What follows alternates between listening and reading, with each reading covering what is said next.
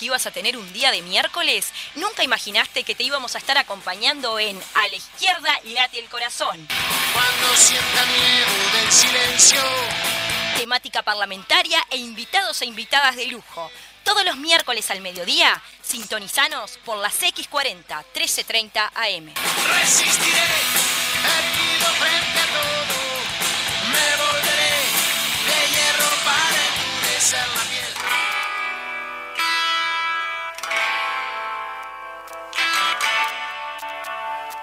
Bienvenidos, bienvenidos y bienvenidas a todos y todas. ¿Cómo andan? Muy buenos mediodías. Hola Vero, hola Fede. Buenos días a todos y todas. Buen día, chiques. ¿Cómo están? Buen día a todos y todas. Feliz días de miércoles. Un cuarto programa de A la izquierda late el corazón.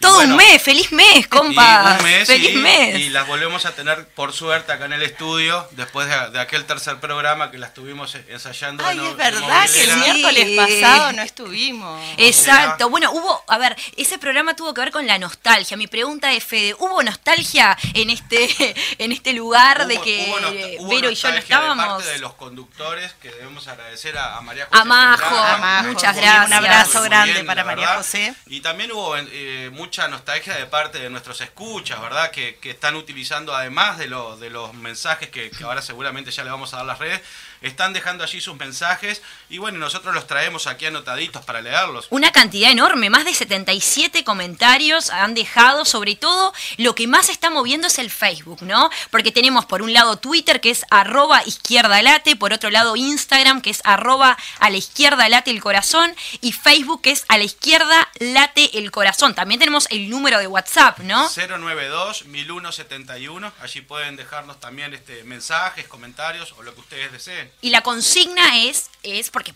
ahora también pueden estar respondiéndola, no hay ningún problema, pero ha sido durante toda la semana en qué ha avanzado o retrocedido la educación con este gobierno. Y al respecto tenemos más de 77 comentarios, ¿verdad, Fede? Sí, muchos comentarios que inclusive han llegado por otras vías, este, personalmente. En fin, la gente lo que pasa que me parece que quiere opinar este, acerca de las consignas que a la izquierda late el corazón eh, le está planteando. Si querés podemos empezar a leer. Bueno, vamos a leer algunas, ¿qué te parece? Dale.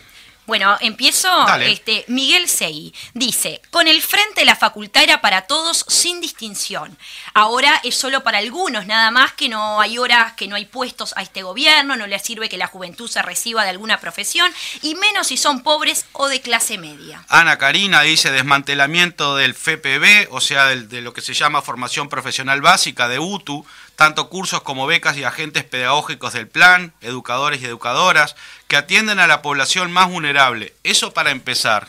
Matías Pérez nos comentaba que es la primera generación de universitario de su familia. Gracias a las becas que recibí pude terminar la carrera. Si no se entiende que es necesario que las familias que no pueden mantener a un estudiante lejos de su casa reciban más ayuda, la educación terciaria siempre será para unos pocos. Y Freddy Gorosito dice, ya con negar la alimentación a un niño retrocedemos un montón. Con la panza vacía nadie puede pensar ni aprender. El hambre es cosa seria, mi amigo. Y bueno, acá Carlos Chiabaza le decía sin palabras a Y Freddy Luis Gorosito. Stoll decía, separemos educación de enseñanza. La enseñanza ha retrocedido independientemente de la pandemia por causa de los inoperantes mandamases que lo único que hacen es poner cara de serios en los noticieros. Y Margot Alves decía, mal todo el país con el tema de la educación. Marina, quizás estaría bueno Sí. hacer un pequeño comentario, si les parece, para, para esta y para, para las otras ediciones de las consignas.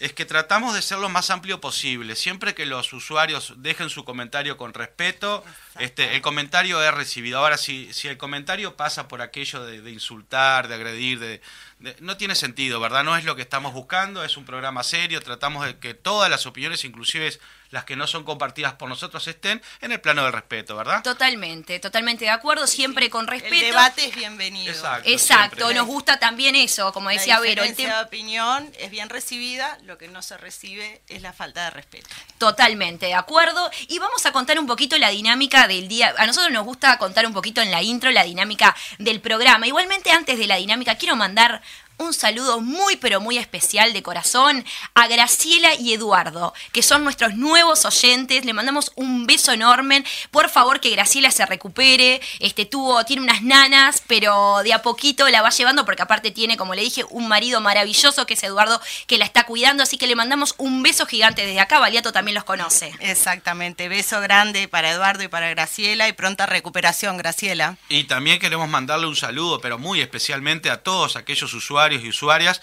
que no escuchan el programa en directo, lo escuchan en diferido porque queda grabado en nuestras redes, allí queda publicado y luego lo escuchan eh, en el tiempo que quieran, ¿verdad? Obviamente.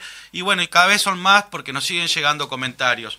Eh, para recordar entonces las, la- las propias redes nuestras, en Twitter, arroba izquierda late, en Instagram, a la izquierda late el corazón, en Facebook, a la izquierda late el corazón, y nuestra operadora de WhatsApp 092-1171, que es Verónica Baliato.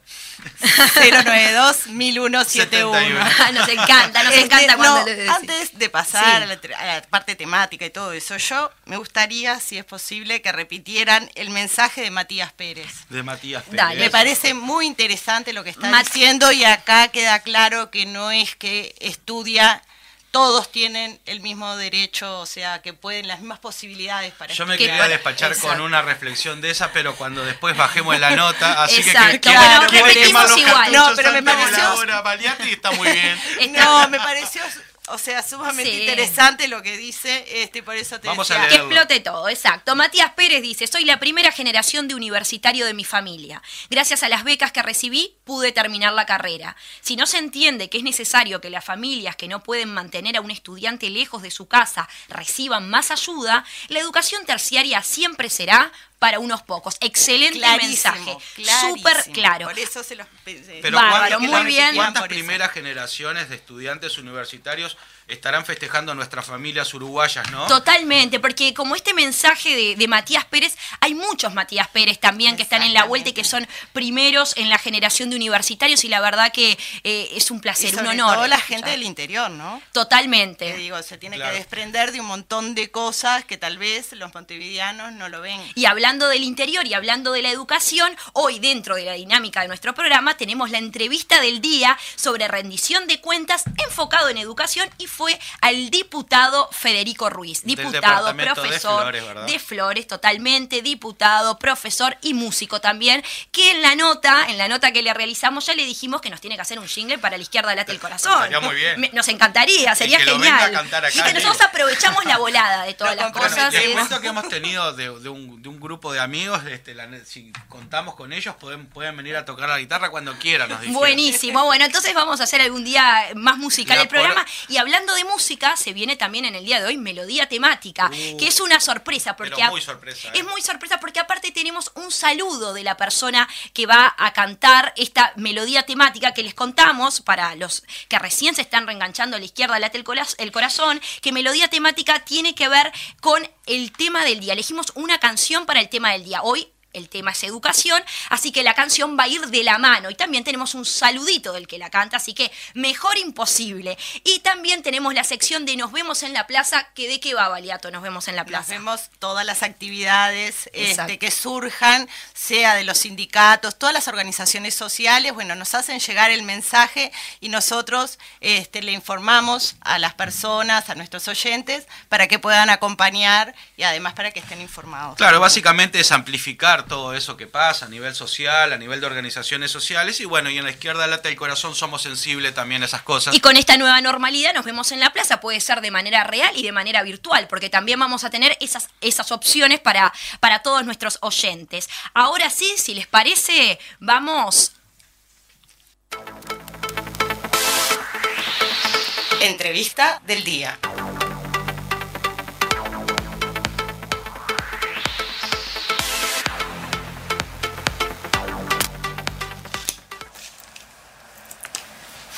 Bueno, Federico, primero que nada, muchísimas gracias por recibirnos en tu despacho.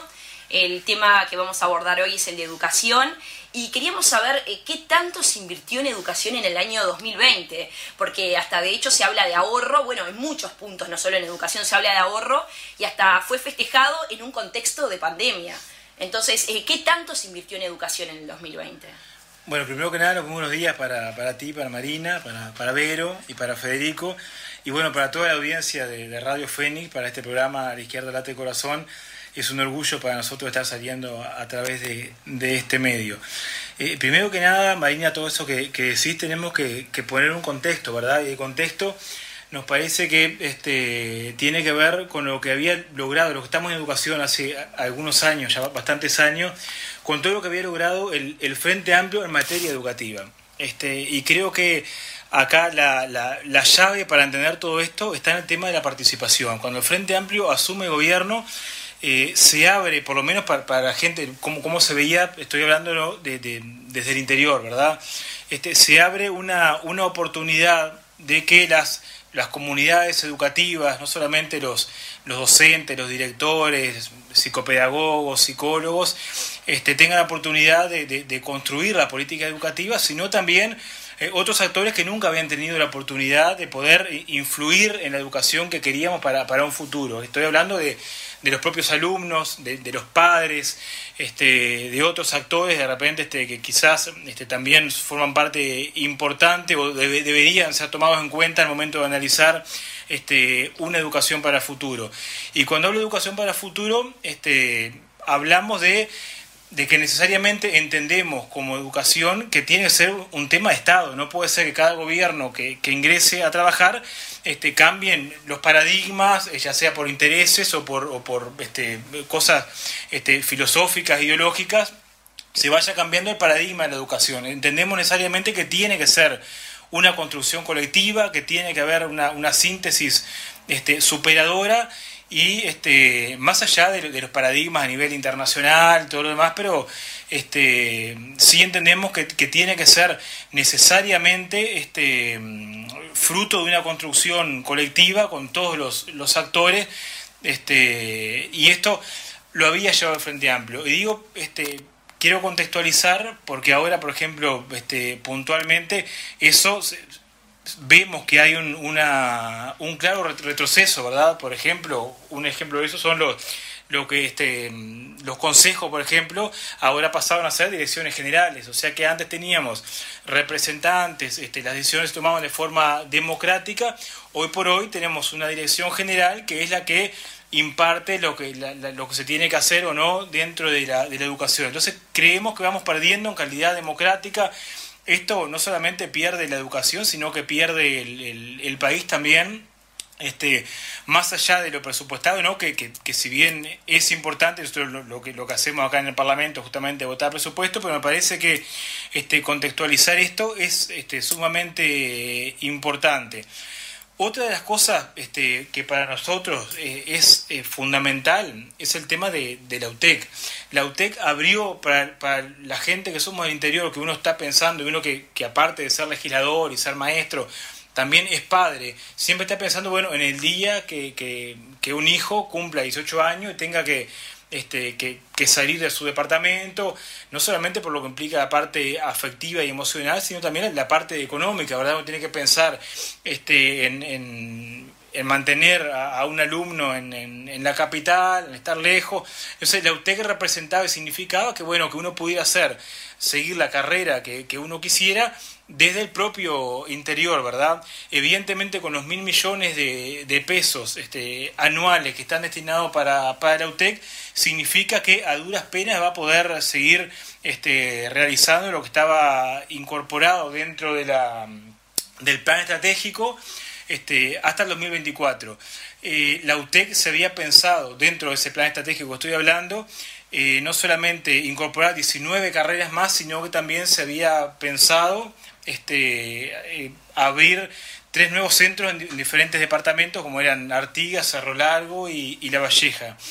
Eh, evidentemente con este presupuesto que, que, votamos eso no se va a llevar a cabo, o sea, este, no van a haber este, nuevos cursos, no van a haber nuevos departamentos y esto es un, creemos que es un, un golpe duro al proyecto descentralizador de, de nuestra fuerza política este, sobre todo este, para la gente de, del interior que se va a ver resentida con esta, este, como tú decías Marina, con este ahorro que, el, gobierno este, celebra y festeja, que evidentemente no es un ahorro, es recortar en, en- en más democracia, mayor educación, este, mayores posibilidades, sobre todo para los más humildes del interior, porque sea, este es, es un problema que no lo tienen la gente que, que tiene los recursos, que puede evidentemente mantener o que muchos tienen casa en Montevideo, que pueden mantener a sus hijos, sino que al que afecta directamente es a los vecinos más pobres del interior que se van a ver imposibilitados de, este, de, que, los, de que sus hijos puedan seguir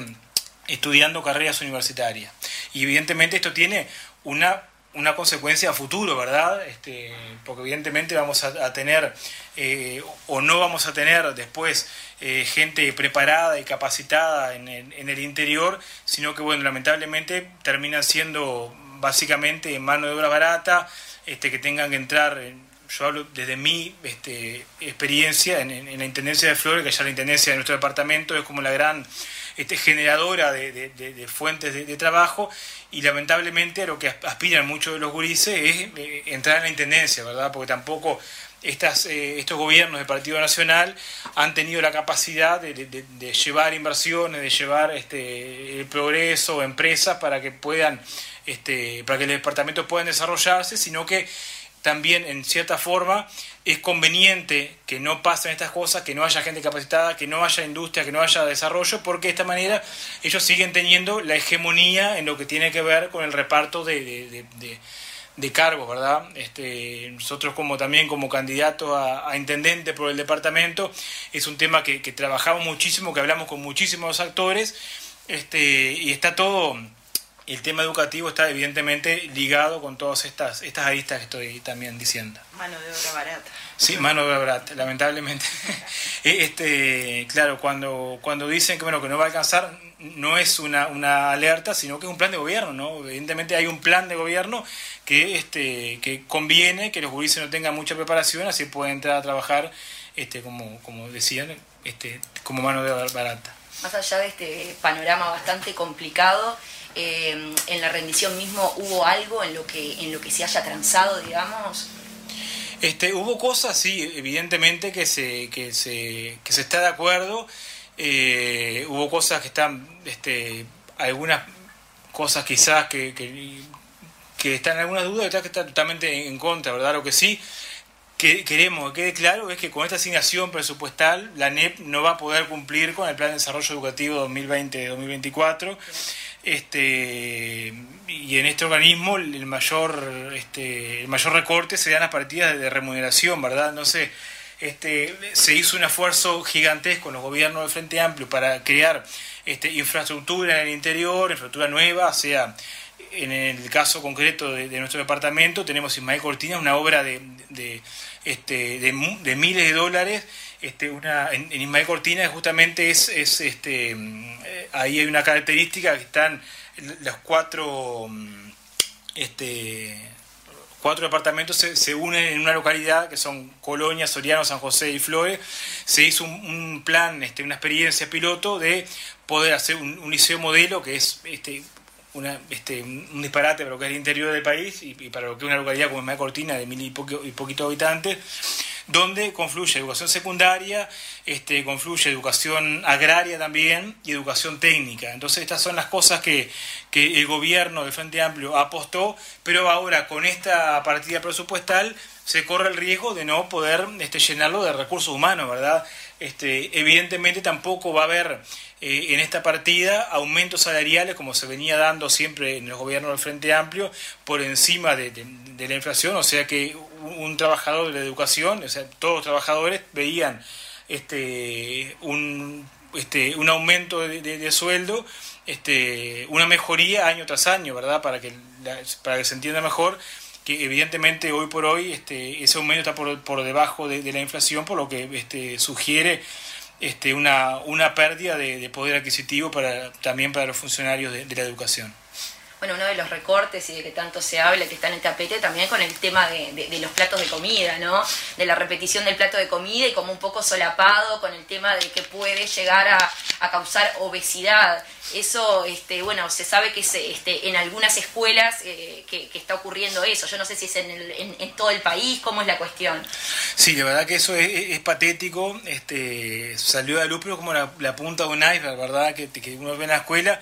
Y lamentablemente lo tengo que decir por, por, por experiencia, eh, y, está bueno, a veces cuando, cuando hablamos de, de, este, de este tipo de cosas, hay una desobediencia prácticamente instalada en la escuela que si bien no se puede repetir, muchas veces lo- los, los maestros eh, conocen bien el contexto, conocen que niño este, quizás la única comida del día que tengan es la de la escuela y estoy seguro que este, no sé cuántas directoras o, o maestras este, pueden este, ser obedientes en el tema este de, de negarle un plato de comida a un niño, ¿verdad?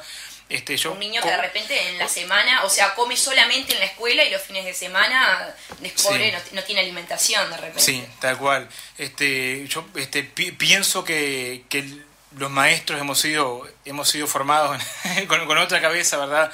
Este, y no creo que ningún maestro pueda dormir tranquilo, ninguna directora, sabiendo que se, se le negó el- un plato de comida a un niño, que es lo, o sea, que en nuestro país, este, yo creo que eso es, es tocar fondo. Igual en respecto a ese tema, ¿no? Este, porque viste que se habla de la obesidad y como que se apuntó a ese tema. Y yo digo, ¿se sabe del tema de desnutrición, por ejemplo?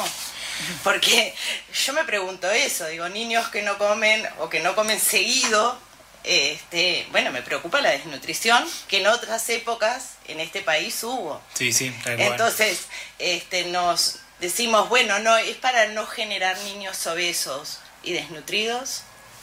Eso, digo, es una cosa que a mí me chocó primero. Este, y después también otra cosa que me impactó es el tema de que no todos los niños son iguales. A veces mismo en una clase de cuarto, capaz de escuela, este, tú tenés un niño de 11 años con una complexión física y otro niño de, de 8 o 9 años que debería tener en cuarto con otra complexión física.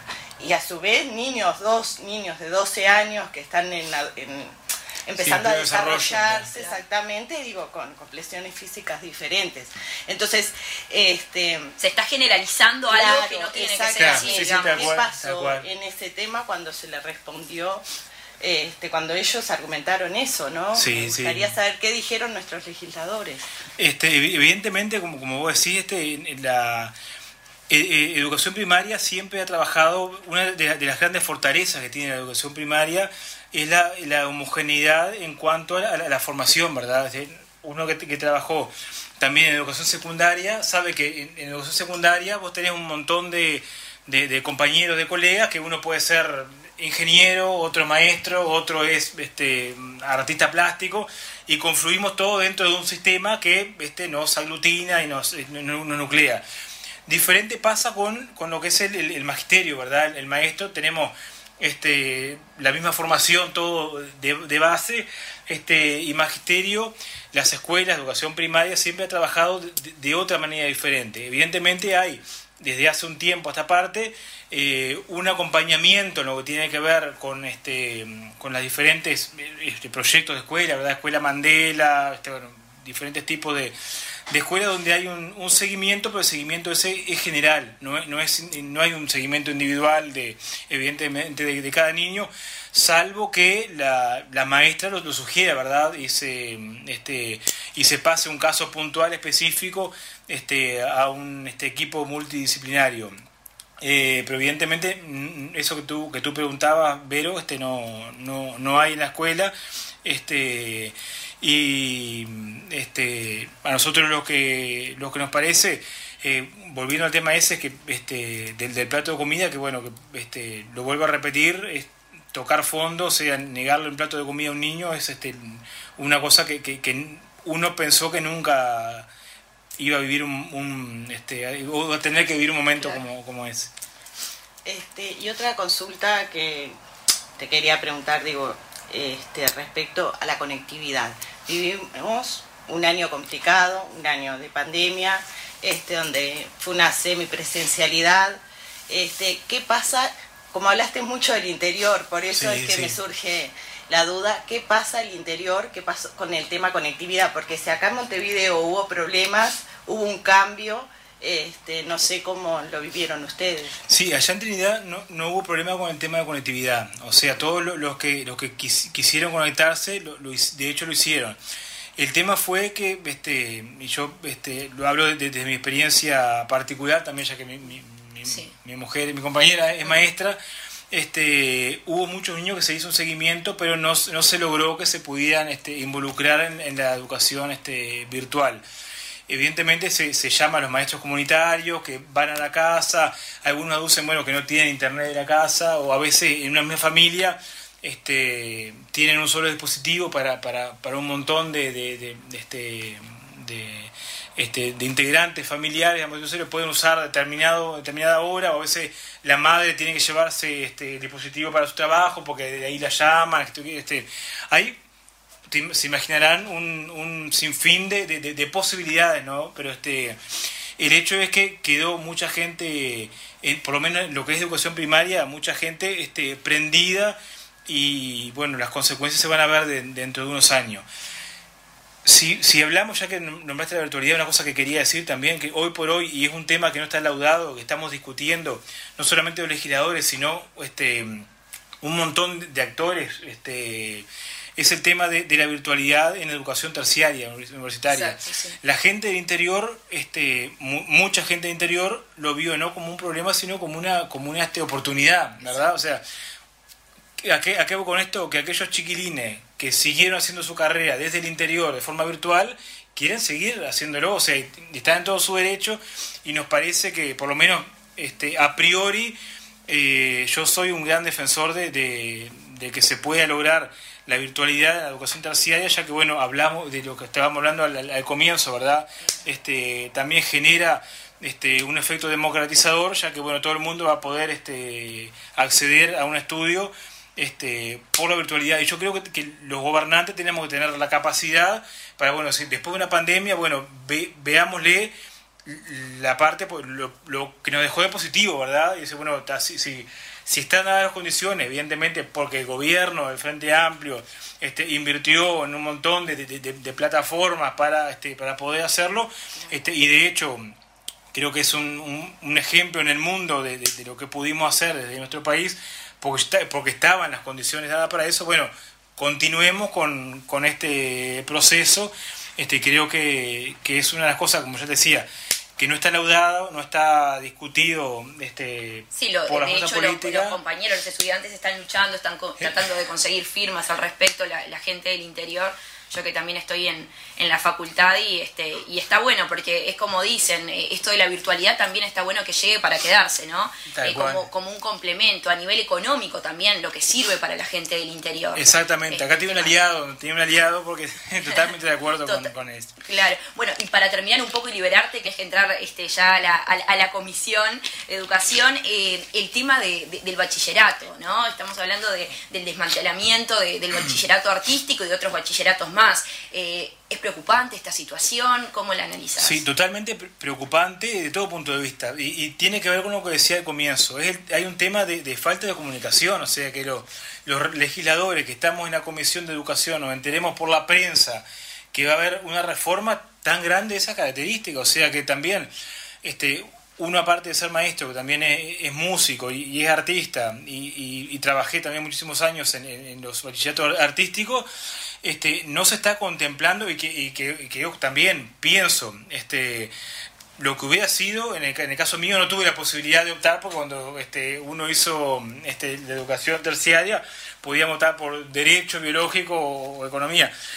A mí me hubiera encantado poder hacer este bachillerato artístico, ¿verdad? Porque este y aparte también es para, para hacia dónde va el mundo, hay un todo un, un sinfín de, de, de mercado con respecto a lo- a lo artístico que está dejando de lado, me parece patético que a, que a una persona, que a un alumno que tenga este marcada tendencia hacia lo, hacia lo artístico, vos tengas que encasillarlo en, en o ingeniería o, o, este no, no, no recuerdo las otras que son el científico, Sí. este me parece una, una aberración, un retroceso, y sobre todo me parece un retroceso por- porque no fue este fruto de una, de una discusión previa, ¿verdad?, con, con los actores. Es como otra imposición más de este gobierno que me parece que no, no soluciona ningún problema, no viene a tapar ninguna necesidad, por el contrario, viene a crear un problema donde donde no lo había, porque este, justamente vos a los, a, los, a gurises en esa edad tenés que darle cuanto más posibilidad le da, este, es eh, mejor, de hecho,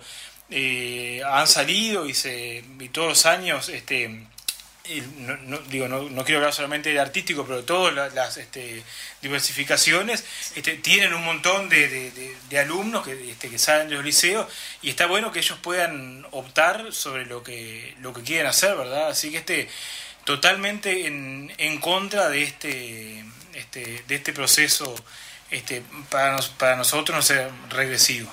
Bien, Bien. Bueno, Bueno, muchas muchísimas gracias. Federico. Y ya dijiste que sos músico, así que la próxima me parece que para la cortina la izquierda el corazón.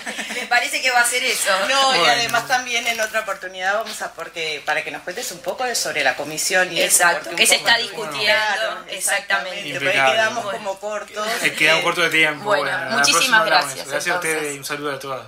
Gracias. Bueno, muchísimas gracias nuevamente al diputado Federico Ruiz, el diputado eh, del departamento de Flores, que, que nos dio esta nota, que nos dio este lugar, porque tuvimos que ir también, como hacemos siempre, eh, a cada despacho para tocando la puertita para pedir este, cada nota como tiene que ser, y por suerte tenemos siempre el sí de, de los parlamentarios y las parlamentarias. ¿Qué les parece si ahora, antes de, de hacer la bajada de la nota, nos vamos a una pausa radial? Dale, eh, antes de ir a Sí. la pausa, decir de que Federico Ruiz es integrante de la bancada de Unidad para los Cambios, ¿verdad? O sea, Totalmente. una bancada que de algún modo es la que este programa trata de traer su voz, ¿no? Así que que sí, vamos a la pausa, si les parece. Perfecto. Cuando pierda todas las partidas. Y regresamos con A la izquierda late el corazón y hace un ratito escuchábamos la entrevista realizada al diputado por Flores Ruiz, Federico Ruiz. Eh, ¿Qué les pareció, muchachos, la entrevista? A ver, por, sobre todo Fede. Bueno, la verdad que este, del lugar que el compañero está hablando es obvio de que, que la temática la maneja, ¿no? Inclusive se ve que también en su casa, con su compañera, ya que es maestra, bueno, debe ser una de las discusiones y uno de los temas que más se ven abordar. Aquellos que de algún modo estamos vinculados a, a personas que trabajan en la educación, es obvio de que es un tema que, que es muy sentido porque es una de las cosas en donde el gobierno vino con, con- con la mayor motosierra posible, ¿no? O sea, donde se siente básicamente este muchísimo de los recortes en la... en la- Totalmente, porque como dicen, no es ahorro, es recorte, que fue una de las cosas que Claro. le hicimos énfasis en la entrevista Claro. cuando hablábamos de que de- de- del ahorro y que tanto habla del ahorro el gobierno mismo y que, y que no, que está No solapado con un recorte. Sí, ¿no les pasa que con el tema educación, y también a veces me pasa con el tema salud, cuando hablan del derroche del gasto de los gobiernos anteriores? Y yo me pregunto, ¿hay derroche en el gasto cuando hablamos del tema educación? Que es el futuro del país, ¿no? Sí, Son sí. nuestros niños. Totalmente. Sí, sí, sí, además, Niños, digo, adolescentes, además teniendo en niños, cuenta, digo, de que la educación generalmente en, en estos países, ¿verdad?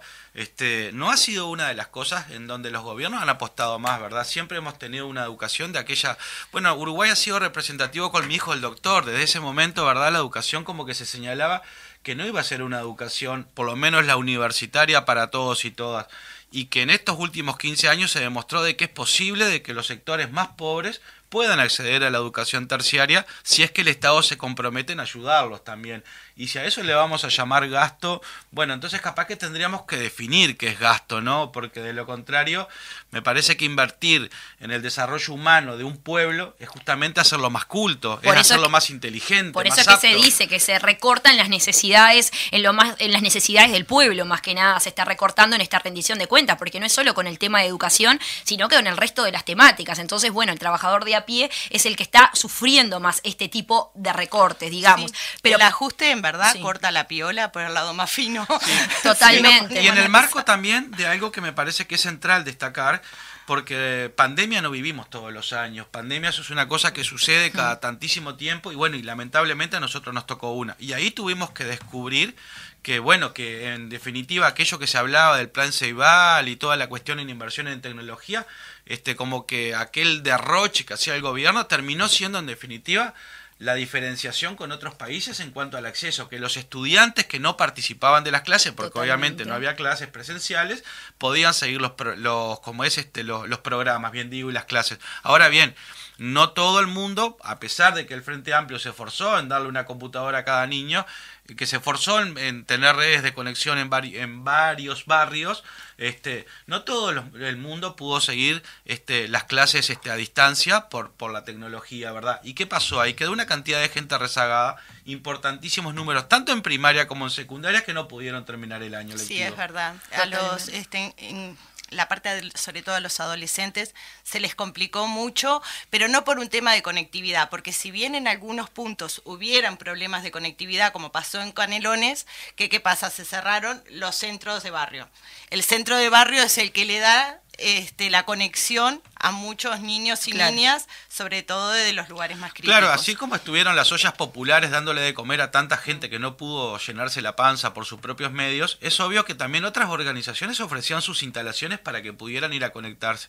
Ahora yo me pregunto, en realidad, vos salís con tu tabletita todos los días, los días de lluvia, a conectarte. O sea, yo creo que hay diferencias en el acceso ahí, ¿no? O sea, las posibilidades reales de acceso, y ¿no? todo ese derroche que se hablaba, que recién hablabas vos, Federico, fue en definitiva el colchón también que tuvo este gobierno actual, este, gracias a las políticas anteriores. Este, porque gracias a eso es lo que estamos recibiendo hoy en día y estamos tratando de subsistir de alguna manera. Y por supuesto, como decías también, el tema de, de la pandemia. Sí, pandemia no tenemos siempre, pero tampoco eh, pongamos de excusa la pandemia para todo, porque Exacto. también hay una serie de políticas Claro. neoliberales que son las que no están eh, haciendo bien actualmente a la sociedad. Y de hecho acá en el- la propia rendición de cuentas se introducen una cantidad de modificaciones que no están presupuestadas, o sea, a costa de qué va a ser eso, va a ser de otros programas que ya están vigentes. Y ahí decir, sinceramente, de que hay, bueno, recortes en múltiples áreas, ¿no? no solamente desde el punto de vista de lo que implica mantener este sistema, sino de aquellas cosas que son más sensibles, como por ejemplo la alimentación de los niños, ¿verdad?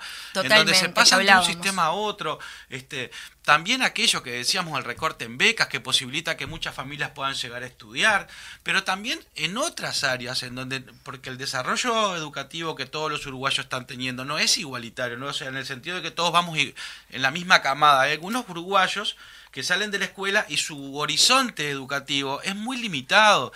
O sea, y ahí jugaba un papel central lo que eran lo- lo- las FTP, esto, ¿verdad? Lo- los, eh. ¿Cómo es que se llama exactamente? Para decirlo claramente, la formación La profesional formación. básica. Totalmente. Que era una herramienta fundamental para, eso, para esas escuelas, sobre todo de contexto, en donde salen toda esa masa de, de gurises de sexto y son absorbidos justamente muchos de ellos por estos programas que hoy ya no lo van a poder hacer. Bueno, recién hablabas de alimentación y, por ejemplo, se devolvieron 61 millones de pesos de ticket para alimentación que no fueron usados. Digo, es un disparate. Entonces, cuando esto se presenta así en una rendición, se dice, bueno, estuvimos ahorrando. eh, ¿Y para qué? O sea, en la alimentación estuvimos ahorrando de los niños. Entonces, eh, son cifras que realmente alarman. Acá, bueno, a veces no nos gusta hablar tanto de cifras, pero hay que dar determinadas cifras. Se les quitó un mes de salario a más de 500 maestras comunitarias, y esto es literal. Se recortaron 40.000 horas en secundaria entre, hora- entre horas de coordinación y, hora- y horas también en determinados cargos, por supuesto, ¿no?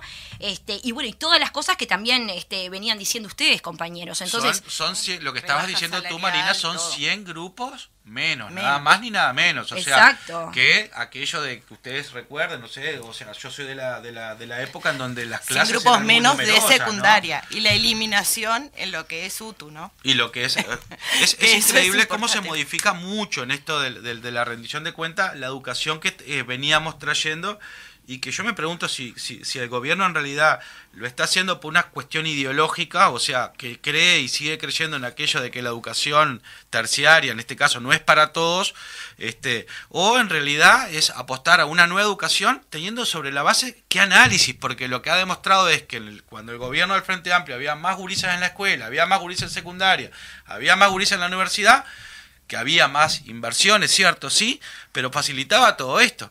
Entonces, ¿ahora qué va a pasar? Una cantidad de gente va a retroceder en cuanto a las posibilidades de acceder. Totalmente, y con estas políticas ellos dicen que están haciendo énfasis en la preocupación de los egresos, en realidad de los estudiantes y de las estudiantas. Pero en realidad, ¿hasta dónde, digamos, hasta dónde es que con estas políticas que se están aplicando realmente se va a poder revertir este tipo de egresos? Por ejemplo, con el tema del bachillerato, que era lo que hablábamos con, con Federico Ruiz, eh, que en realidad el tema del bachillerato es que los estudiantes solo tendrán que elegir y hacer énfasis en sexto año de liceo realmente, no en quinto como siempre teníamos eh, una orientación determinada, ¿no? Eh, entonces, eh, no solo es el bachillerato artístico, que era el que hablábamos con él, también está el biológico, el científico, el humanístico. Entonces, está cambiando como, como todo un proceso de aprendizaje determinado que ya estaba pautado de gobiernos anteriores y no sé hasta dónde esto realmente podrá tener efecto. Y más allá del efecto no, es como también decía Federico Ruiz, de que es complicado porque esto como que se impone, no es eh,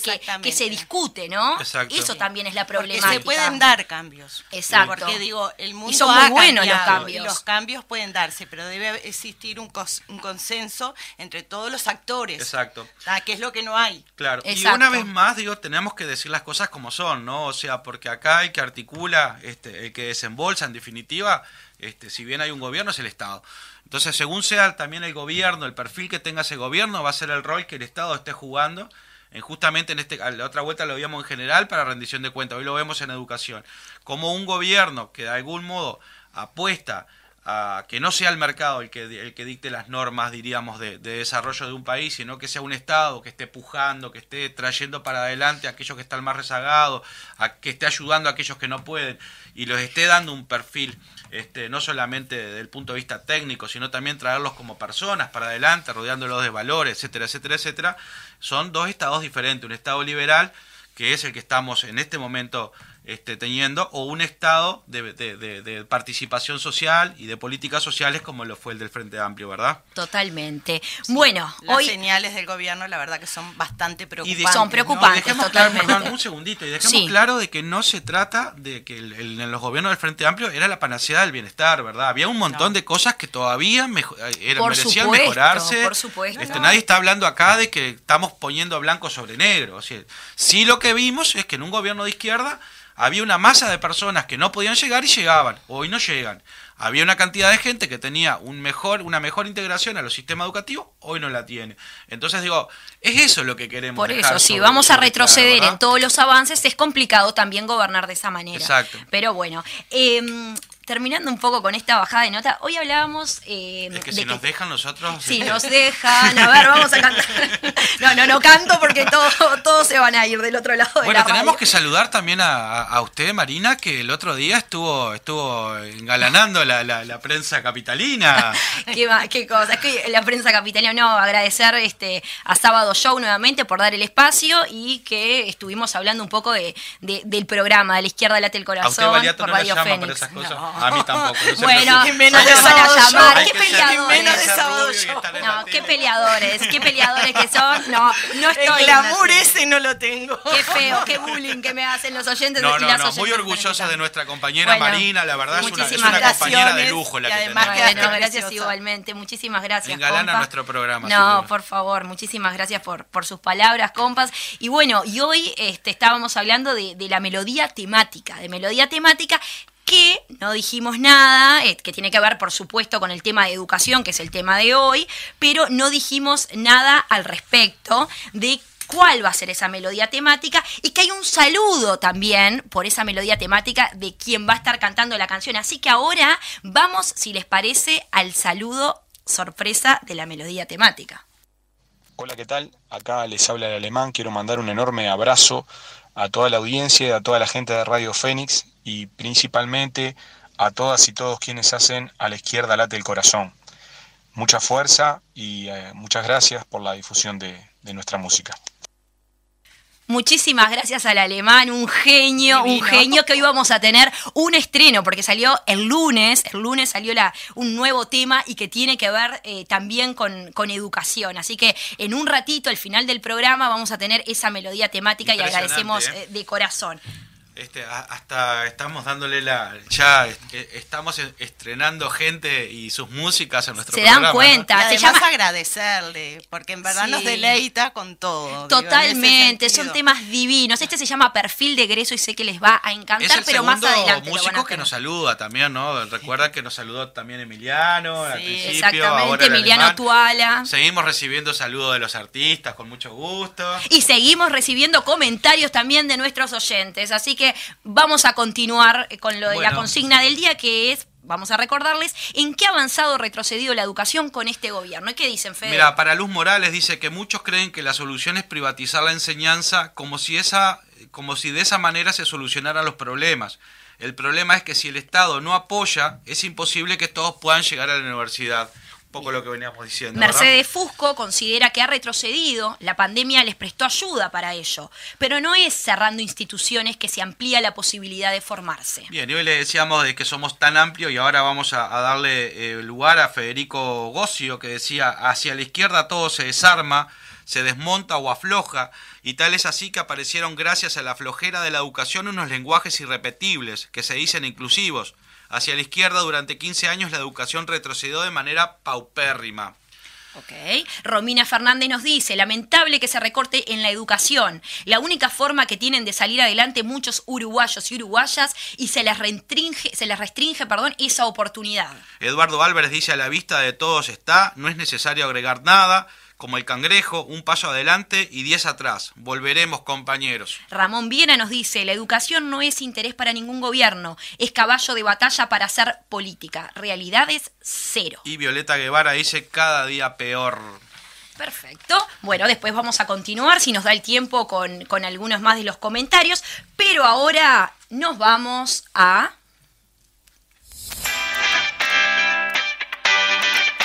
Nos vemos en la plaza.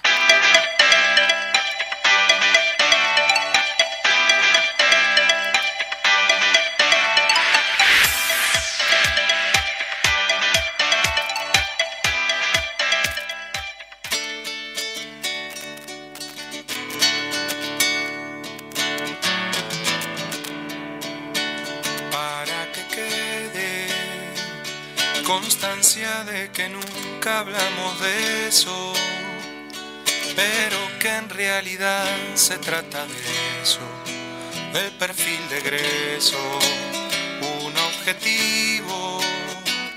Se pone en No perspectiva hacia adelante, futuro ciudadano, el estudiante como resultante y se moldea universal o inaccesible de cosas priorizables, prescindibles, se hacen disponibles varias opciones. Hay una educación sin opiniones tecnócrata cumpliendo las funciones que el mercado impone o recipientes repitiendo aquella ciencia cansados de perder la competencia forman la obediencia serán felices sirviendo de engranaje al mecanismo la tele, el sueño y otra vez lo mismo. Utilitarismo. Si me preguntan, a lo inconsciente. Que duela porque no es indiferente, porque está presente.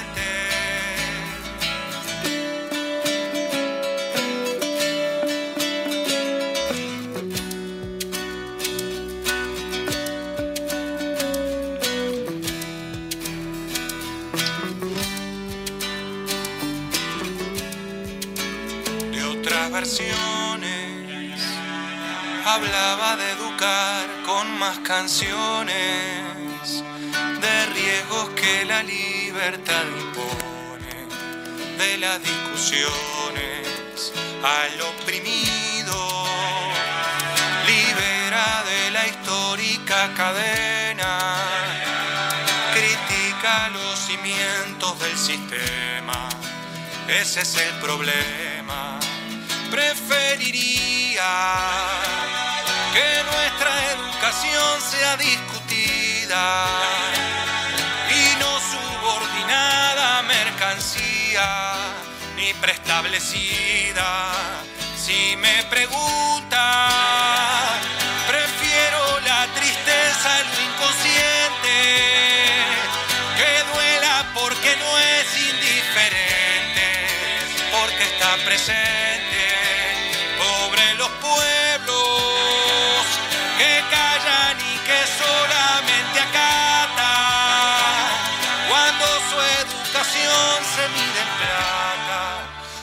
solo se trata que el perfil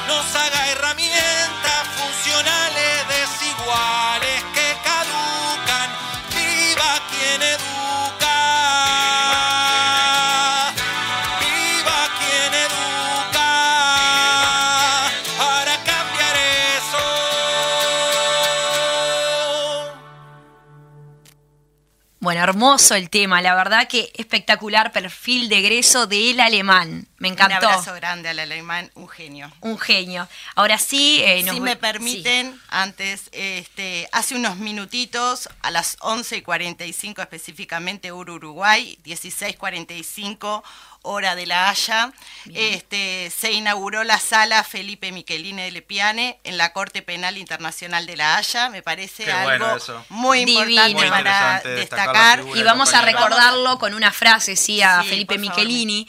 Una sociedad en libertad e igualdad es la base para una vida en dignidad. La Qué verdad bueno, que... ¿eh?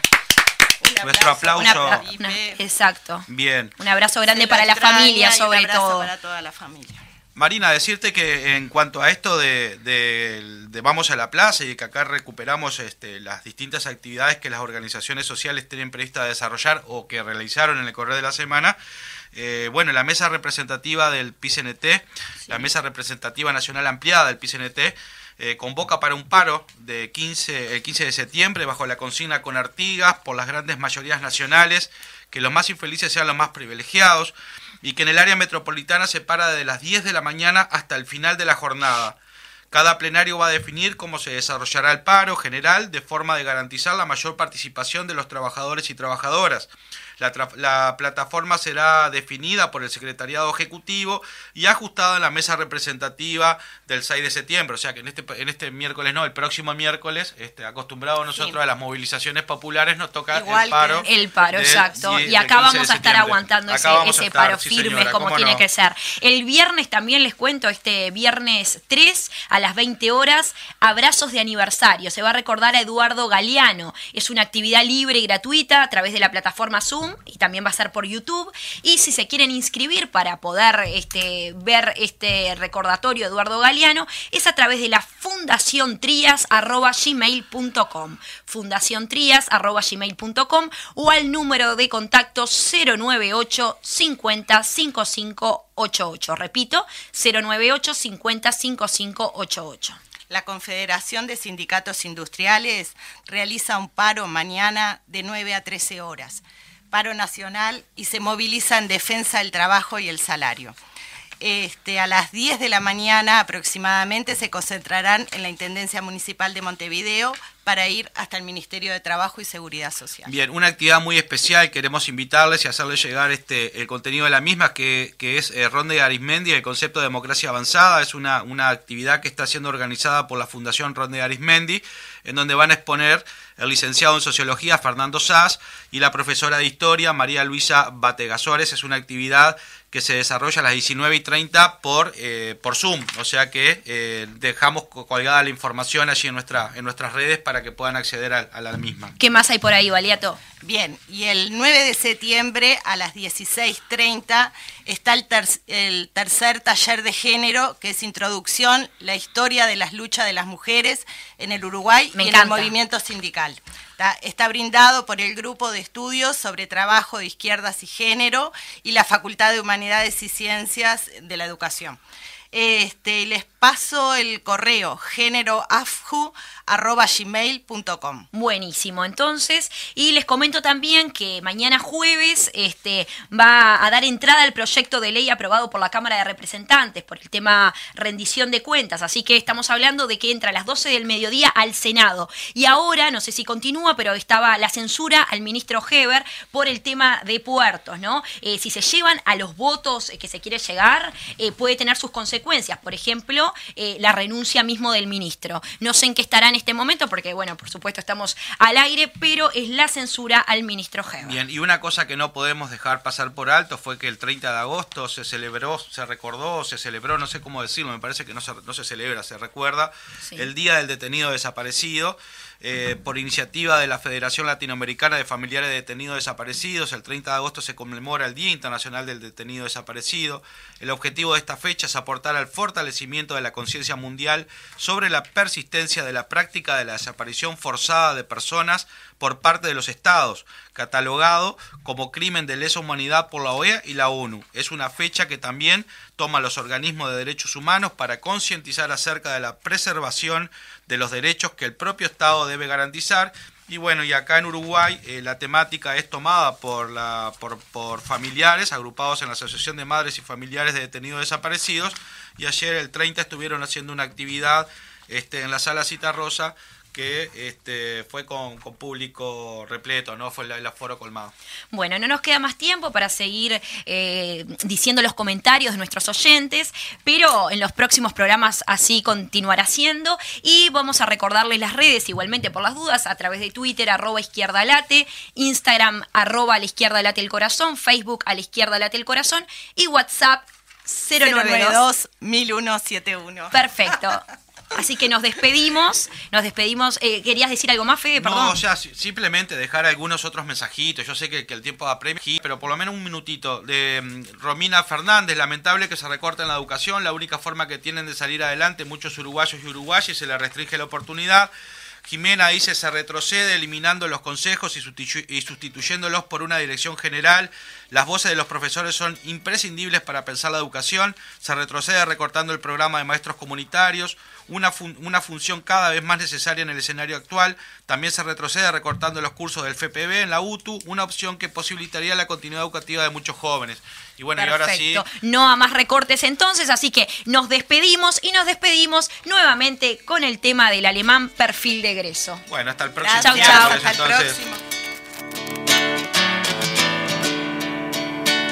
para que quede constancia de que nunca hablamos de eso, pero que en realidad se trata de eso, del perfil de egreso, un objetivo. Se pone en perspectiva hacia adelante, futuro ciudadano el estudiante como resultante. Y se moldea la escuela universal o inaccesible de cosas priorizables, prescindibles, se hacen disponibles varias opciones. Hay una educación sin opiniones, tecnócrata cumpliendo las funciones que el mercado.